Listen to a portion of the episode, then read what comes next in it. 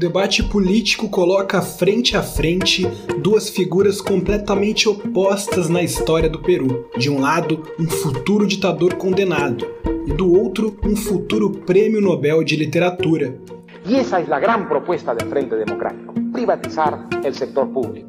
A las presiones de los distintos grupos de poder que lamentablemente detrás de usted, doctor Mario Vargas, as consequências trágicas da eleição de 89, o seu impacto na política latino-americana e um novo momento de ameaça democrática no Peru em 2021. O meu nome é Vitor Soares e este é o América Sem Fim. E me sentido em la responsabilidade de assumir uma atitude de excepção para procurar acelerar o processo desta reconstrução nacional.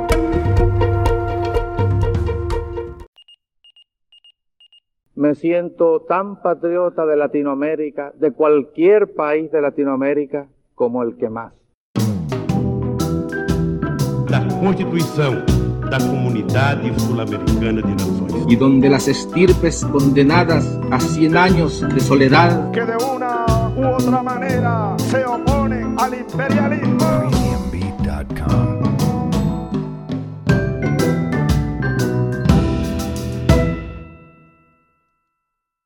Olá, sejam bem-vindos ao episódio piloto do podcast América Sem Fim. A gente vai falar hoje sobre política, falar sobre a questão latino-americana e o primeiro tema desse projeto é o Peru, tanto a história peruana quanto a política atual do Peru. Quem fala comigo hoje sobre esse tema é o professor Fábio Borges, da Universidade da Integração Latino-Americana. Professor, seja bem-vindo. Se pudesse se apresentar para a gente, por favor, falar um pouquinho do seu trabalho. Muito obrigado, Vitor, pelo convite. É um prazer estar participando com vocês. É, bom, eu sou o Fábio Borges, né? Eu sou professor é, da, da Universidade Federal da Integração Latino-Americana, UNILA, desde 2010.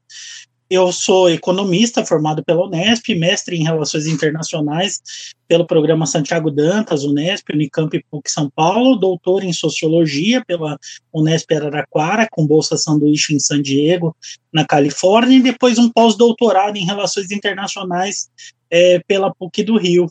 Então, brevemente, acho que essas são minhas credenciais. Bacana, bacana, professor. A gente tem o objetivo de falar sobre a eleição presidencial do Peru em 1989. Aquela eleição foi muito importante para o país porque ela gera efeitos nele até hoje, e a gente vai entender depois, mas ela gera efeitos também para nossa ideia de política na América Latina. O Peru era um país muito desgastado pelo seu último governo, nos anos 80, um governo que deixou o país com uma inflação muito alta, com muito desemprego. Como que era o Peru, e pensando na América Latina naquele período, e como que ele chega naquela eleição presidencial? Bom, o Peru ele vivenciou uma década muito parecida com os outros países latino-americanos, incluindo o Brasil. A década de 80 ela foi marcada por uma forte crise econômica, uma crise da dívida externa, um é, fracasso do modelo de substituição de importação que muitos países adotaram nos anos 60, nos anos 70, pensando que a industrialização seria um caminho importante para o desenvolvimento e para melhorar a inserção internacional dos países latino-americanos, o Peru teve uma característica diferente de outros países que passaram por ditaduras na América Latina nos anos 60, nos anos 70, porque foi, foi realizada por militares, hum, digamos assim, simpáticos às causas da esquerda, especialmente o Alvarado, em 68 até 75 e que colocou em marcha né, a reforma agrária, que foi muito importante, o controle nas empresas estrangeiras, especialmente uma empresa é, estadunidense chamada IPC, então também essa questão da é, nacionalização dos recursos naturais, que é tão importante num país que vive de commodities, vive dessas exportações. Então, nos anos 80, no Peru, assim como em outros países latino-americanos, você vai ter uma explosão de um, uma série de elementos de crise. A primeira delas é a hiperinflação, isso foi um trauma na história peruana, foi um trauma na história brasileira também. E aí um elemento fundamental é, além disso, é justamente a necessidade de renegociar as dívidas externas que foram feitas durante esse período aí de um ensaio da industrialização de vários países latino-americanos. E junto a isso, um desgaste político, que é muito parecido com os dias atuais. Então, países que passaram por período de ditaduras talvez não desenvolveram plenamente a consciência cívica, uma participação social ativa num regime democrático. Isso abria espaço, assim como aconteceu em outros países, para salvadores da pátria, pessoas de fora da política que chegariam e resolveriam os problemas com um passe de mágica. Uma grande crença da população nessa ideia do salvador da pátria, que é tão presente nos populismos latino-americanos. E aí o Peru chega naquele momento, tem todo esse contexto que não é particular do Peru, ele também se repete em outros países naquele momento. O Peru chega naquela situação em 1989 com uma população muito fragilizada, uma população que buscava esse salvador da pátria, como você mesmo disse. E aí a gente tem um, escritor de um lado que representava essa política antiga, apesar de ele ser um escritor que transitou entre a esquerda e o centro da política, ele era um cara que era reconhecido como alguém da política, da, da tal velha política naquele momento. E do outro lado, a gente tinha o Fujimori, o Alberto Fujimori, um professor, professor de matemática, que chegou de paraquedas na política do país. Essa, essa, você falou um pouquinho disso, mas eu queria que você comentasse sobre esse outsider, né, que é muito comum na política latino-americana, que hoje em dia aqui no Brasil também a gente viu, viu muito isso na, na eleição de 2018, que apesar do nosso é, candidato na época, o Jair Bolsonaro, ele já, é, já era da política, mas ele foi visto como outsider, como alguém alheio à política, né? Aquilo era muito comum no Peru e foi muito comum em muitos países. Eu queria que você comentasse um pouco essa situação, pensando na situação do Peru, mas olhando aí um pouco para o que foi a história da, da América Latina nesse período também. Perfeito. Esse é um tema importante que perpassa vários países latino-americanos, como você bem disse. É importante dizer que o país pioneiro em adotar o neoliberalismo foi justamente o Chile do Pinochet em 1973. Foi o grande laboratório do neoliberalismo, mais baixo um regime militar. E nos outros países latino-americanos, a Argentina, no regime militar, também foi mais para políticas neoliberais. O Brasil já não tanto, o Brasil ainda continuou com uma política industrial e endividamento, mesmo nos regimes militares. Então, os países foram adotando estratégias diferentes, mas a maioria deles seguiram mais os preceitos neoliberais.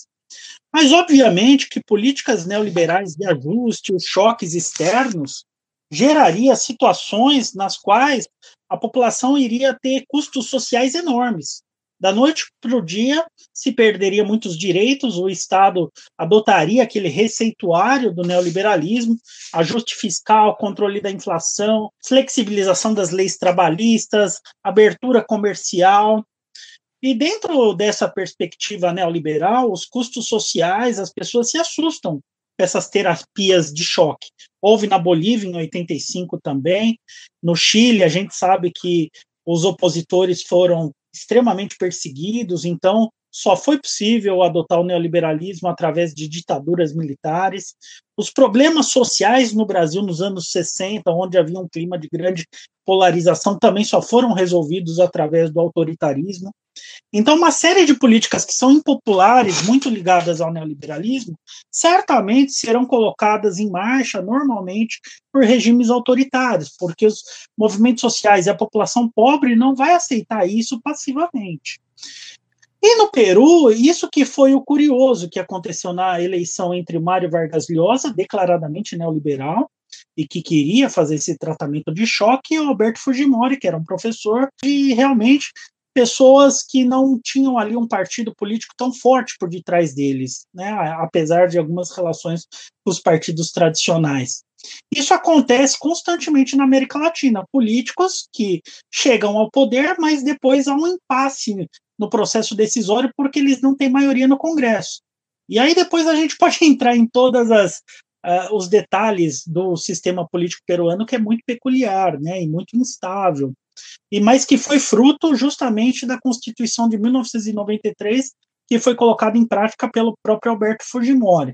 Mas antes de chegar nesse período, é interessante entender que a população via no Fujimori talvez um, uma defesa do neoliberalismo, mas de maneira mais moderada.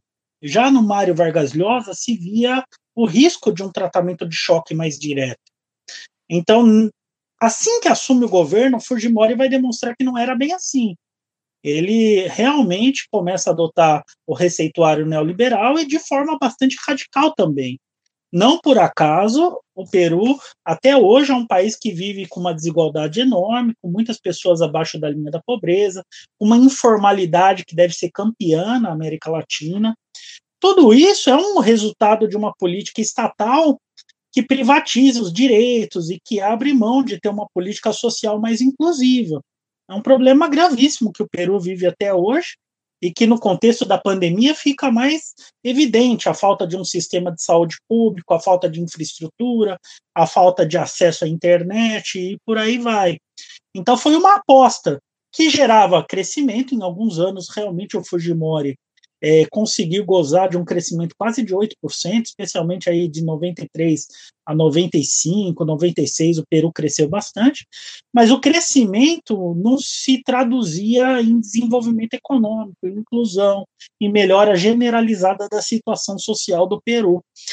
E aí o que fortaleceu muito Fujimori, diante de um cenário de grandes problemas, de grandes dilemas, de grande satisfação social, foi o terrorismo o Grupo Sendero Luminoso, que desde os anos 80 vai crescendo a sua presença no Peru, e a ideia de trazer é, do campo para os centros urbanos uma revolução, através de boicote, de, de política do medo nos centros urbanos, tentando derrubar os governos que tinham sido eleitos naquele momento, mas utilizando de práticas extremamente ferozes para isso, que gerou um grande trauma na população peruana também. O Fujimori aí fortalece a ideia dele de salvador da pátria, porque em 92 ele prende o Abigail Guzmán, e que é o grande líder aí do Sendero Luminoso, e ao mesmo tempo ele começa a alcançar os primeiros resultados no controle da inflação. Juntando essas duas coisas, ele ganha uma popularidade grande, o que faz com que em 93 ele tenha força suficiente é, para fechar o Congresso e depois estabelece um novo sistema político, ele abandona o bicameralismo, né, e se gera uma constituição num ambiente muito pouco democrático, muito pouco participativo. E, e, obviamente que essa Constituição tem um capítulo econômico totalmente voltado para o neoliberalismo. E por isso que vários políticos de centro, de centro-esquerda hoje, dizem que havia necessi haveria necessidade de fazer uma nova Constituição porque ela foi feita com o Congresso mais ou menos fechado, sem grande participação popular, e onde o neoliberalismo tinha uma hegemonia absurda. Então teria que se pensar a história peruana, o sistema político, sistema econômico, social, de uma maneira hoje mais atualizada, diante de um contexto de grandes problemas sociais, né, que o Peru vive e se destaca negativamente em relação a outros países.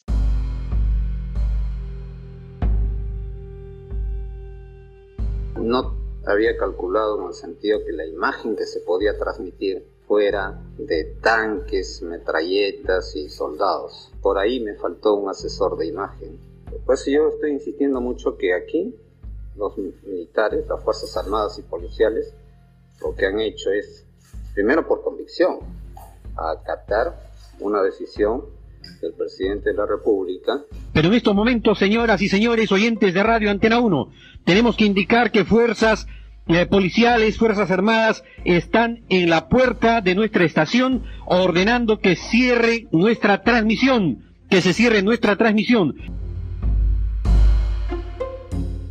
Antes da gente avançar um pouquinho no tempo para falar do, do Peru hoje, eu queria que você destacasse isso que você, você falou que o Vargas Llosa é, historicamente se apresentava como um político liberal economicamente. Ele sempre foi um político liberal é, na economia ou isso transitou para outros meios?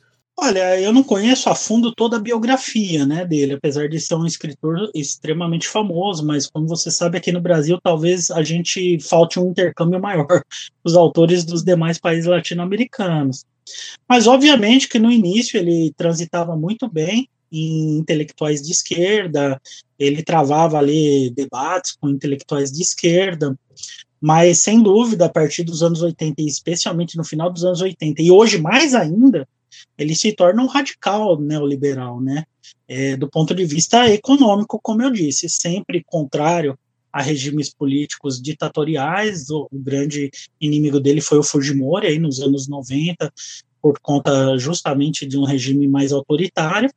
Mas do ponto de vista econômico, até hoje ele é um grande crítico. Inclusive, ele pede cidadania espanhola depois, né? Ele é um personagem que talvez tenha uma característica bastante eurocêntrica, de achar que o desenvolvimento é a perspectiva mais europeia.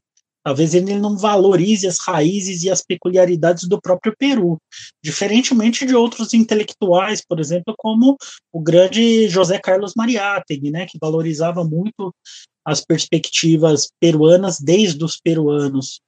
Então, por ser um personagem talvez com essa característica mais eurocêntrica, certamente ele é muito ligado a esse liberalismo europeu, a defesa desse liberalismo europeu, especialmente concretizado no consenso de Washington com grande influência estadunidense, né?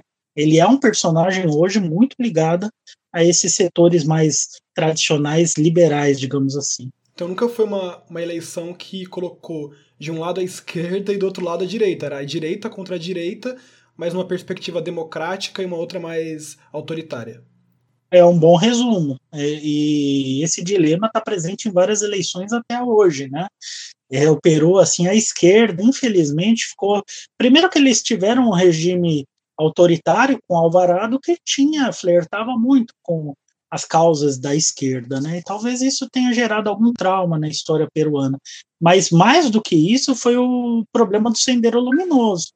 E qualquer político de esquerda, qualquer militante de esquerda, qualquer movimento social de esquerda passa imediatamente a ser criminalizado como terrorista, os ligando ao Sendero Luminoso, esquecendo que o próprio Sendero Luminoso cometeu atrocidade contra indígenas, contra campesinos, contra movimentos sociais que tão pouco compactuavam com o Sendero Luminoso e suas práticas violentas. Mas isso está na mentalidade dos peruanos até hoje. Qualquer político de esquerda, e com destaque aí a Verônica Mendonça, é, há um grande trabalho justamente para desqualificá-la como terrorista, simplesmente assim. E o debate é muito pobre nesse sentido. Qualquer político mais à esquerda imediatamente vai ser chamado de terrorista. Algo que para a gente aqui no Brasil talvez não seja, não era, pelo menos, tão comum, mas que se naturalizou na história peruana a criminalização dos movimentos sociais, e especialmente os, o uso indevido desse termo terrorista para qualquer manifestação de esquerda. Esse é um ponto que eu ia tocar, puxando um pouco mais, é, avançando no tempo e trazendo um pouco mais a história para perto da gente. Hoje no Peru vai ter eleição em abril, tá chegando a eleição peruana, e a gente tem entre os protagonistas da eleição a Keiko Fujimori, que é justamente filha do Fujimori. É, ou, ou, seja, por mais que ele tenha sido condenado, tenha até se exilado no Japão por, muito, por alguns anos, na política peruana ele não é uma pessoa importante. A figura do Fujimori é muito importante, da família Fujimori de modo geral. Eu gostaria que você comentasse, professor, como que está o cenário hoje, pensando nessa eleição de abril. Quem são os protagonistas, é, como que a Keiko Fujimori chega para essa disputa. Você falou também a Mendonça, né, Verônica Mendonça. Quem são esses personagens da política peruana de agora, para essa eleição de abril? Olha, a primeira coisa, e que eu acho que é negativa para uma série de regimes políticos latino-americanos, é que há uma grande pulverização partidária. Tem mais de 10 candidatos, uma proliferação de partidos políticos sem ideologia nenhuma, o que transforma o regime político num regime pouco orgânico, né? E muito suscetível a qualquer tipo de acordos corruptos para que você chegue ao poder sem projeto, sem ideologia, simplesmente por conjunturas. O que acontece com os Fujimoris ou acontece com outros regimes que são considerados populistas na América Latina? Apesar que de populista, Fujimori tinha pouco no sentido de políticas sociais mais agressivas, de inclusão, mas de qualquer maneira, no final, inclusive quando ele tenta se reeleger em 2000 novamente de maneira fraudulenta, ele amplia os programas sociais, mas nunca foram programas realmente que fizeram com que o Peru desse um salto adiante diante dos problemas sociais tão graves que ele vive. Mas há uma aura, né? Há uma mitologia, um mito em torno da figura do Fujimori, de mão dura, que lidou bem com a crise econômica, que lidou bem com o terrorismo e que foi eficiente independentemente de tudo. Como no Brasil, há um mito que os militares não eram corruptos, que os militares foram eficientes, que o Brasil crescia. Então há uma nostalgia por um tempo anterior, como se esse tempo fosse melhor que o tempo atual. Mas, obviamente, que o Fujimorismo, especialmente o próprio é, Alberto Fujimori, ele se desgastou muito com é, exemplos de corrupção muito patentes, né, investigações, várias pessoas presas, o próprio Alberto Fujimori preso há muito tempo por é, crimes contra os direitos humanos, né, e várias outras políticas atrozes que ele propôs no Peru para combater o terrorismo, ele usou de qualquer método para isso, especialmente a polícia secreta e ao mesmo tempo tortura e outros tipos de política que foram bastante questionados pelos organismos internacionais de direitos humanos, condenado, inclusive fora do Peru, em relação a crimes contra a humanidade. Agora, assim como no Brasil, há uma camada da sociedade que vai continuar acreditando cegamente nos heróis e que vai vê-lo como herói. E a filha dele tenta trazer um pouco dessa popularidade, mas obviamente ela já está tentando pela terceira vez a eleição, ou até mais, depois a gente poderia confirmar essa informação, ela nunca ganhou, né? O que é um sim, sintoma muito negativo. O pessoal, inclusive, já faz algumas piadas no sentido que ela sempre vai ficar em segundo, terceiro, mas não, não vai alcançar né, a eleição. Mas é, é um cenário muito perigoso nesse sentido. Então, na última eleição que ela perdeu do PPK, era um pouco aquele é, do Pedro Pablo Kuczynski, era um pouco aquele cenário que você definiu bem nas eleições de 89, era direita contra direita. A esquerda muito fragilizada, apesar que nessa última eleição a Verônica Mendonça quase foi para o segundo turno, o que seria uma baita surpresa. Ela teve quase 20% lá de votos, o que é bastante para a esquerda peruana que há tanto tempo vem sendo subjugada, né? E nesse cenário atual, né, a Keiko Fujimori está em terceiro, quarto, assim, nas pesquisas. É, é improvável que ela vá para o segundo turno, mas nos últimos momentos a gente nunca sabe, porque o Fujimorismo cresce no dia da eleição. Da outra vez ela foi para o segundo turno. Então é um cenário que ela pode chegar ao segundo turno, e ela provavelmente enfrentará um candidato de centro-esquerda, que é o Johnny Lescano, que vai liderando as, as intenções de votos nesse momento, mas tudo muito pulverizado ainda. O George Forsyth, que seria um outsider da política, um ex-jogador de futebol, mas que foi aí prefeito da municipalidade de Lima e goza de uma certa popularidade como alguém fora da política tradicional.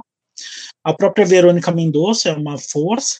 Agora tem um candidato que se acha o Bolsonaro é peruano, né? Que é justamente o Rafael Lopes Aliaga, de setores mais tradicionais e no sentido de proliferar aí ideias mais radicais de direita e vem crescendo. Ele está em terceiro nas pesquisas até agora.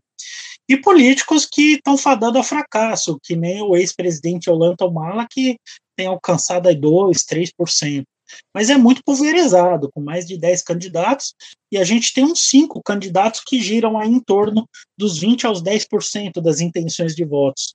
O cenário ainda é bastante imprevisível, a gente não sabe se vai chegar um candidato de extrema direita e outro de direita, ou se o centro-esquerda com o Lescano é, vai proliferar para o segundo turno, tendo chance de perder da direita, né? Dependendo do candidato da direita que chegar, ou se a Verônica consegue um crescimento ainda na reta final, ela sim talvez sintetizando mais uma esquerda mesmo, né? Mas com muitas dificuldades em um país machista, em um país é, que criminaliza tantos movimentos de esquerda. Ela vai ter grandes dificuldades, mas é uma política que vem ganhando aí algum prestígio, inclusive internacional. É, eu queria que você fizesse, professor, pensando nessa situação que você acabou de me descrever, uma projeção, e aí pensando nesse cenário que você descreveu, mas também pensando no que é a situação econômica do Peru hoje, a, a situação política. O povo peruano, pelo que eu tenho lido, não está muito contente com a política e está um pouco descrente novamente com a política, não está se interessando tanto com ela. Esse cenário favorece esse populismo discursivo do Fujimori, que também foi favorecido aqui no Brasil em 2018? Você acha que políticos populistas tendem a sobressair nessa reta final da, da eleição peruana por conta disso? É, é um elemento a ser considerado, né? Importante. Há razões muitas vezes não racionais e muito mais ligadas à, à parte afetiva, como ocorreu com o Bolsonaro aqui no Brasil, que do ponto de vista racional, a gente sabia que era um político que era da velha política, também não tinha nada de novo, mas a população o recebeu como uma novidade. Então, às vezes, as percepções das pessoas não são as mesmas da realidade política. Então, sempre há caminho para oportunistas, para heróis. E na última eleição para o Congresso peruano, quando se destancou toda a crise aí do impasse do Vizcarra, que foi vacado e junto com o Congresso, que foi destituído, e depois teve uma nova eleição do Congresso. Esse é um sistema político que tenta equilibrar o presidencialismo com o parlamentarismo, mas isso tem gerado bastante ambiguidade, que é justamente do, é, da Constituição de 93 que traz essa ambiguidade, porque o presidente ele pode, depois de duas vezes tendo a questão de confiança negada, ele pode destituir o Congresso. Só que ele só pode fazer isso uma vez. E aí ele fez isso e convocou novas eleições, achando que talvez a situação dele melhoraria. E as eleições demonstraram que partidos que não eram tão conhecidos, como o FREPAP, ligados a religiosos, em tese aí muito ambíguas também as posições, mas outsiders da política, né? Inclusive agora nem lançaram candidato presidencial. Então foi um congresso bastante conservador o eleito. Então a chance de vir um outro congresso bastante conservador existe. E se um político de centro ou centro-esquerda chegar ao poder, mas com minoria no Congresso, vai ter um impasse que normalmente acontece em vários países, né? Uma paralisia decisória que é muito ruim para um país que está imerso numa crise econômica e sanitária terrível, como é o caso do Peru, que enfrenta essa crise talvez da maneira menos eficiente possível, com denúncias de corrupção terríveis, né?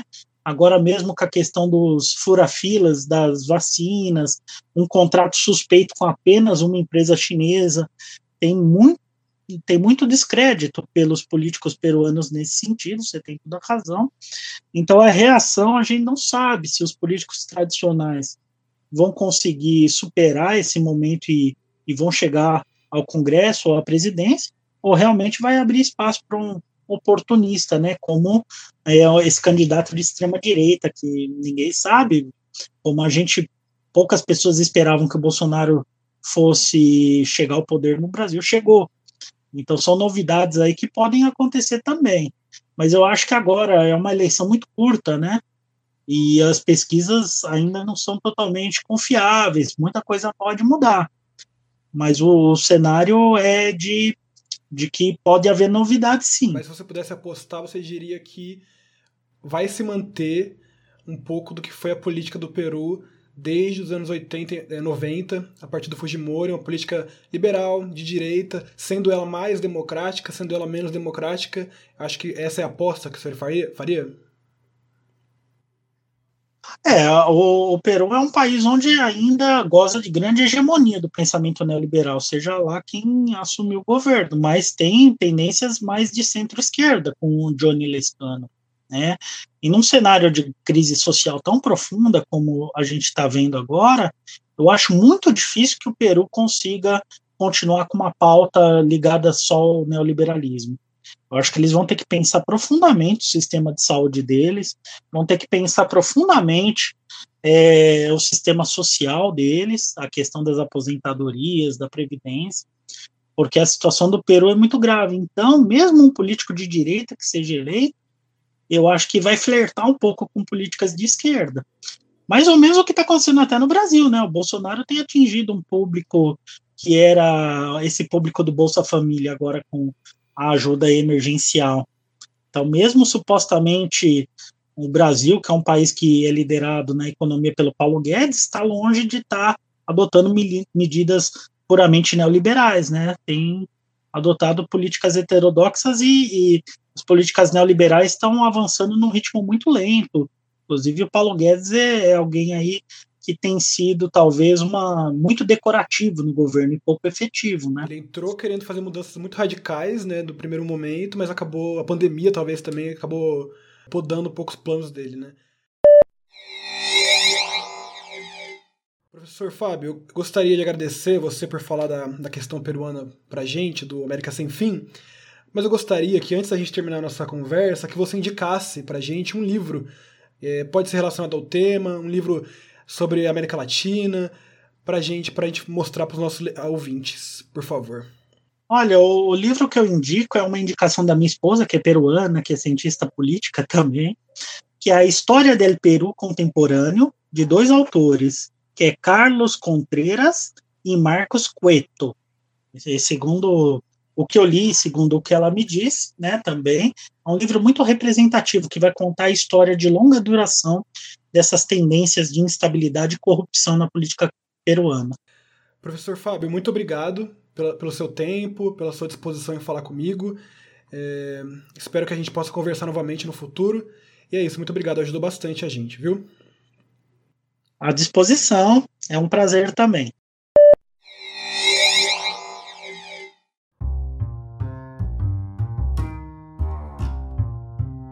Você acaba de acompanhar o episódio piloto do podcast América Sem Fim. Os áudios históricos que você ouviu são do documentário Su Nombre es Fujimori, do cineasta peruano Fernando Vilches.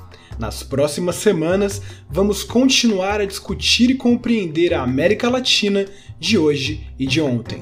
Um grande abraço.